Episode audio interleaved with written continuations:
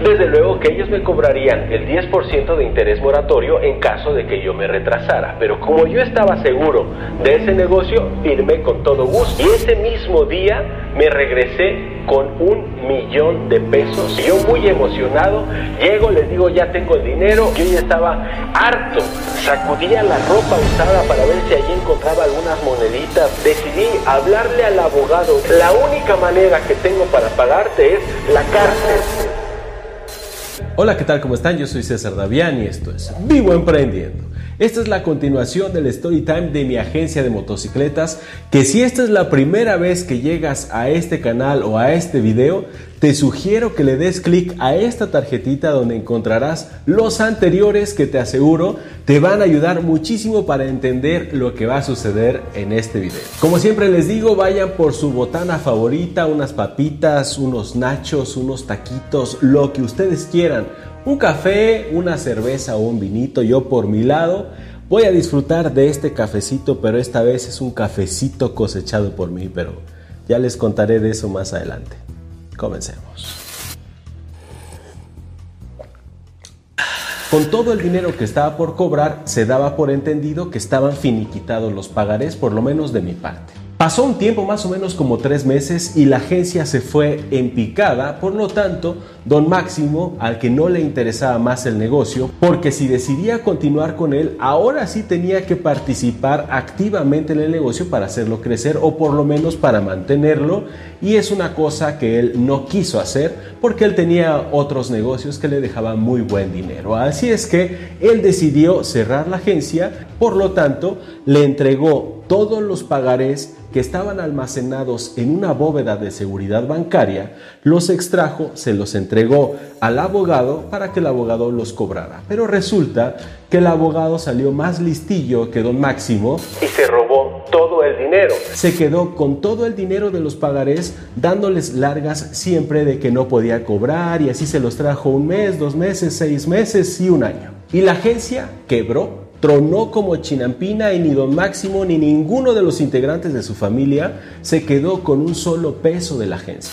Por lo tanto, se esperaron solamente a que se cumplieran los meses faltantes del contrato de arrendamiento para desalojar el local. Mientras todo eso sucedía, yo recuerdo perfectamente una noche que me desperté agitado y anoté lo que estaba pensando en ese momento porque me había surgido una gran idea que era montar una joyería que desde siempre yo había deseado, sobre todo después del multinivel, pero gracias a las motocicletas lo hice de lado y ahora estaba dispuesto no solamente a vender oro de casa por casa o entre amigos, sino tener la joyería más grande y bonita de la ciudad. Me levanté y anoté estas palabras.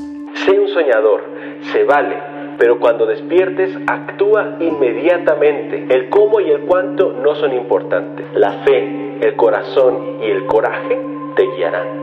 Y después de haber anotado esas palabras, me fui a la cama entusiasmado y decidido a hacerlo realidad. Cuando me desperté, decidí ir a la Ciudad de México a encontrar proveedores de oro, de plata, de diamantes y de relojes finos. Como ya tenía expertise en obtener financiamiento de proveedores, como lo había hecho en las motocicletas, les aseguro que me resultó muy sencillo encontrar esos proveedores. Desde luego que ellos me cobrarían el 10% de interés moratorio en caso de que yo me retrasara, pero como yo estaba seguro de ese negocio, firmé con todo gusto. Cada uno de los pagarés a cada uno de los proveedores. Y ese mismo día me regresé con un millón de pesos en joyería, entre oro, plata, diamantes y relojes que algunos de ellos podían costar hasta 5 mil dólares. Y justo en esos días iba pasando por la antigua agencia de motocicletas cuando volteo y veo un letrero que dice se renta. digo, no puede ser, es que el local que yo conozco es el local perfecto para cualquier negocio. Aquí yo voy a montar Exactamente donde yo tenía la agencia de motocicletas.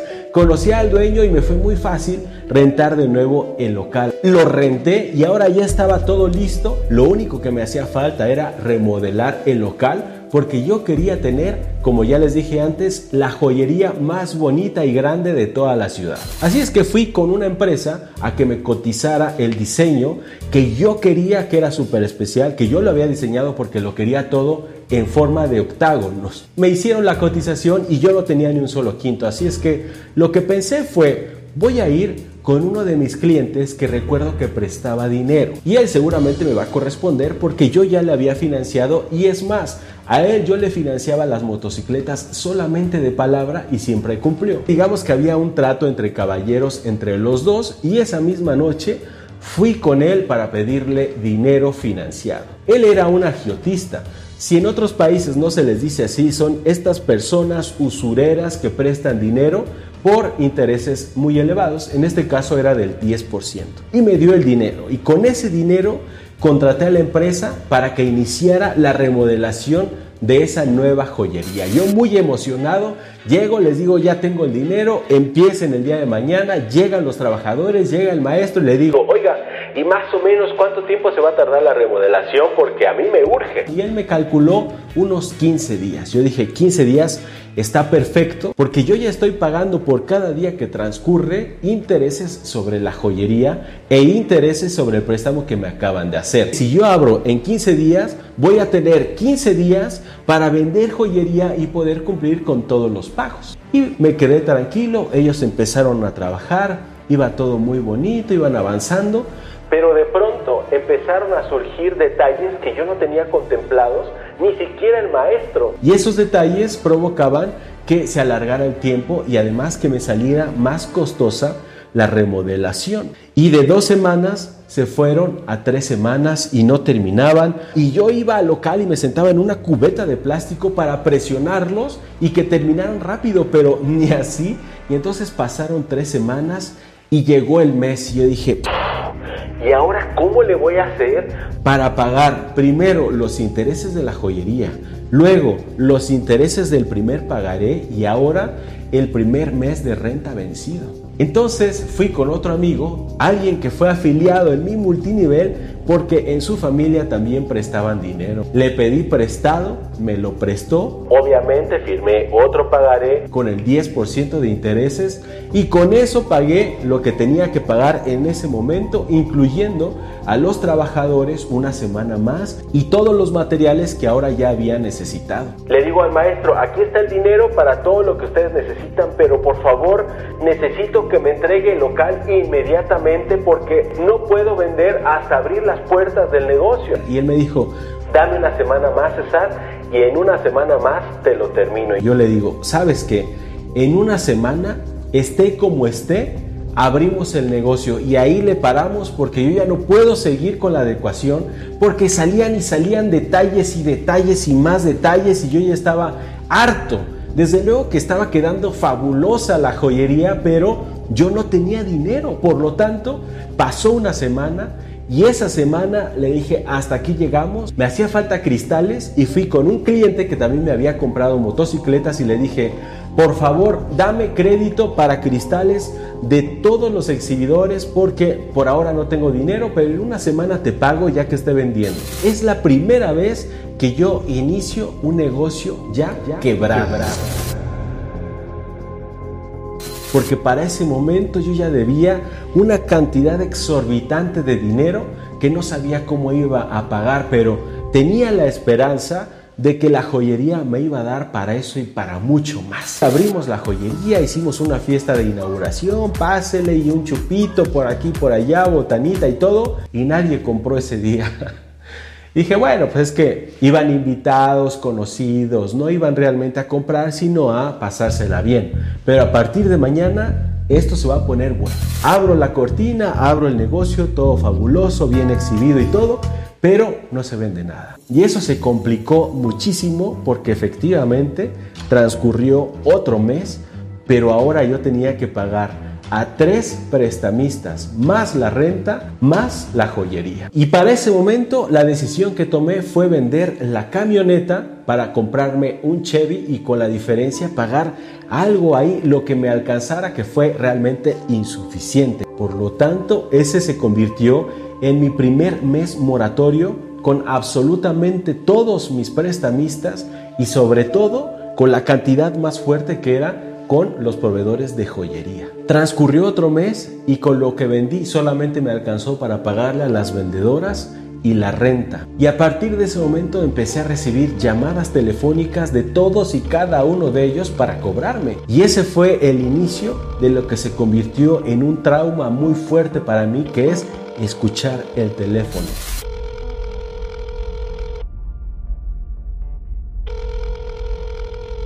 Porque las llamadas se hicieron cada vez más frecuentes, también se hicieron cada vez más agresivas y después no solamente fueron llamadas, sino iban a buscarme a donde quiera que estuviera. Al siguiente mes yo ya no pude vivir donde estaba viviendo y me fui a una casita de 36 metros cuadrados que yo había comprado exclusivamente para que en ella viviera el cobrador. Tuve que ir a decirle al cobrador que me hiciera favor de desalojar la casa porque ahora yo tenía que habitar en ella, de 36 metros cuadrados, después de haber vivido en una casa de 36 habitaciones.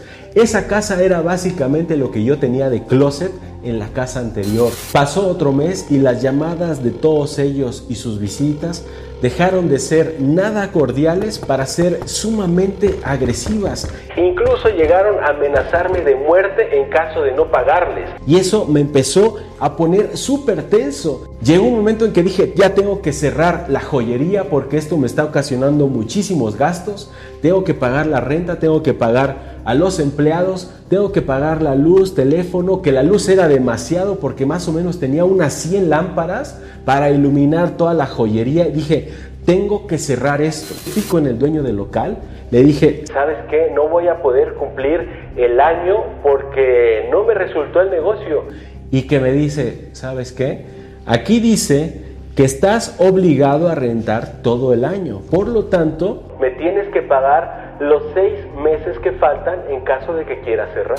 Y efectivamente, eso es lo que decía el contrato, pero afortunadamente quien era mi aval era amigo también del señor dueño del local. Con ayuda de mi amigo, el señor aceptó que yo dejara el local y lo cerré. Me llevé solamente la joyería, que era casi toda porque no había vendido casi nada en todo ese tiempo. Y a partir de ese día comenzó una de las etapas más duras y más difíciles de toda mi vida. Llegué a la casa, yo estaba súper estresado, cada vez que sonaba el teléfono me daba miedo, entraba en pánico porque sabía que eran estas personas.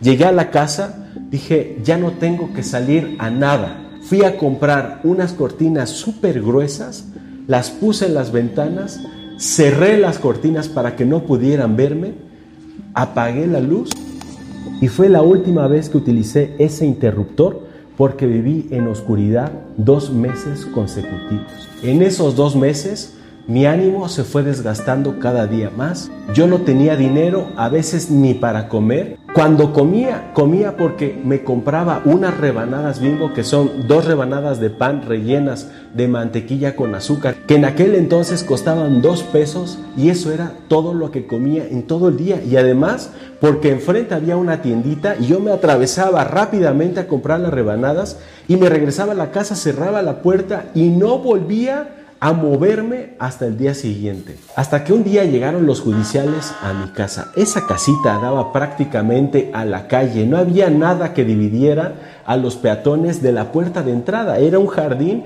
sin bardas, sin puertas, sin nada. En un principio estaban tocando y tocando y tocando la puerta súper fuerte hasta que dejaron de hacerlos. Supongo que se cansaron. Pero yo sabía que estaban ahí porque veía la sombra de sus zapatos por debajo de la puerta. Así es que me arrastré por el piso me puse en una columna y me escondí. Y estuve detrás de esa columna casi cuatro horas sin moverme. Desde luego que el teléfono también estuvo apagado todo el tiempo, por lo tanto yo estaba prácticamente incomunicado todo ese tiempo. Empecé a bajar de peso muchísimo. Sacudía la ropa usada para ver si allí encontraba algunas moneditas. Metía la mano en la orillita del sillón a ver si allí encontraba algo de dinero. Quien me ayudó para sobrevivir en esa etapa fue mi novia, que ahora es mi esposa, que me ayudaba dando algo de dinero con el que yo podía subsistir el resto de la semana, pero también era poquito, por lo tanto, Yo solamente podía comer una o dos veces por semana bien y el resto rebanadas bien.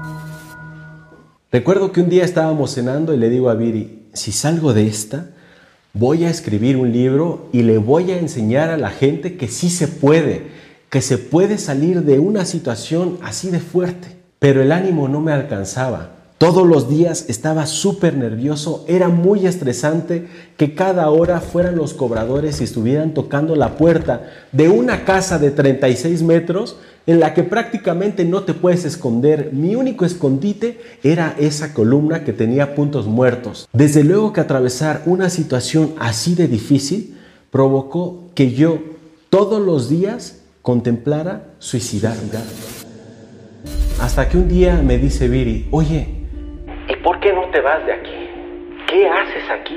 Y yo le decía, es que yo aquí he hecho mucho dinero, aquí hay mucho comercio, yo estoy seguro que la puedo hacer otra vez. Y ella ya también estaba harta de que yo estuviera en esa situación y de que me estuviera aferrando también a esa situación. Así es que un día dije, si no me mato, me voy a largar de aquí. Así es que un día le digo a Viri, voy a conseguir otro préstamo y si me lo dan, acompáñame a la agencia de viajes porque voy a comprar un ticket para Italia y me voy a desaparecer. Llegamos a la agencia de viajes, avanzamos al mostrador y le digo, deme un ticket para Italia. Solo le puedo vender un ticket de ida y vuelta. No importa cuánto cuesta, tanto. Démelo. Volteo y la veo desencajadísima, llorando, y yo me quedo pensando, esto es una pendejada. No puedo hacer esto. Que si me quedo, me quedo por ti. Y voy a hacer todo lo que tenga que hacer para salir de esta. Y si yo estoy aquí, en este país y en este plano, es por ella.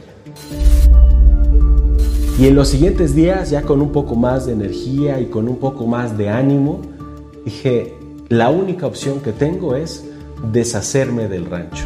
Y con el poco dinero que me dieron porque lo rematé, pagué todo lo que debía y pedí de favor porque no tenía el valor de presentarme con los proveedores a mi hermano para que me ayudara a entregar toda la joyería y todos los relojes y todo lo que yo tenía a todos los proveedores, que era casi todo. Solamente a uno le quedé a deber mil dólares, pero estuvo fastidiando y fastidiando hasta que un día decidí hablarle al abogado desde una caseta pública y le digo, ¿sabes qué? No tengo mil dólares pero si quieres, la única manera que tengo para pagarte es la cárcel.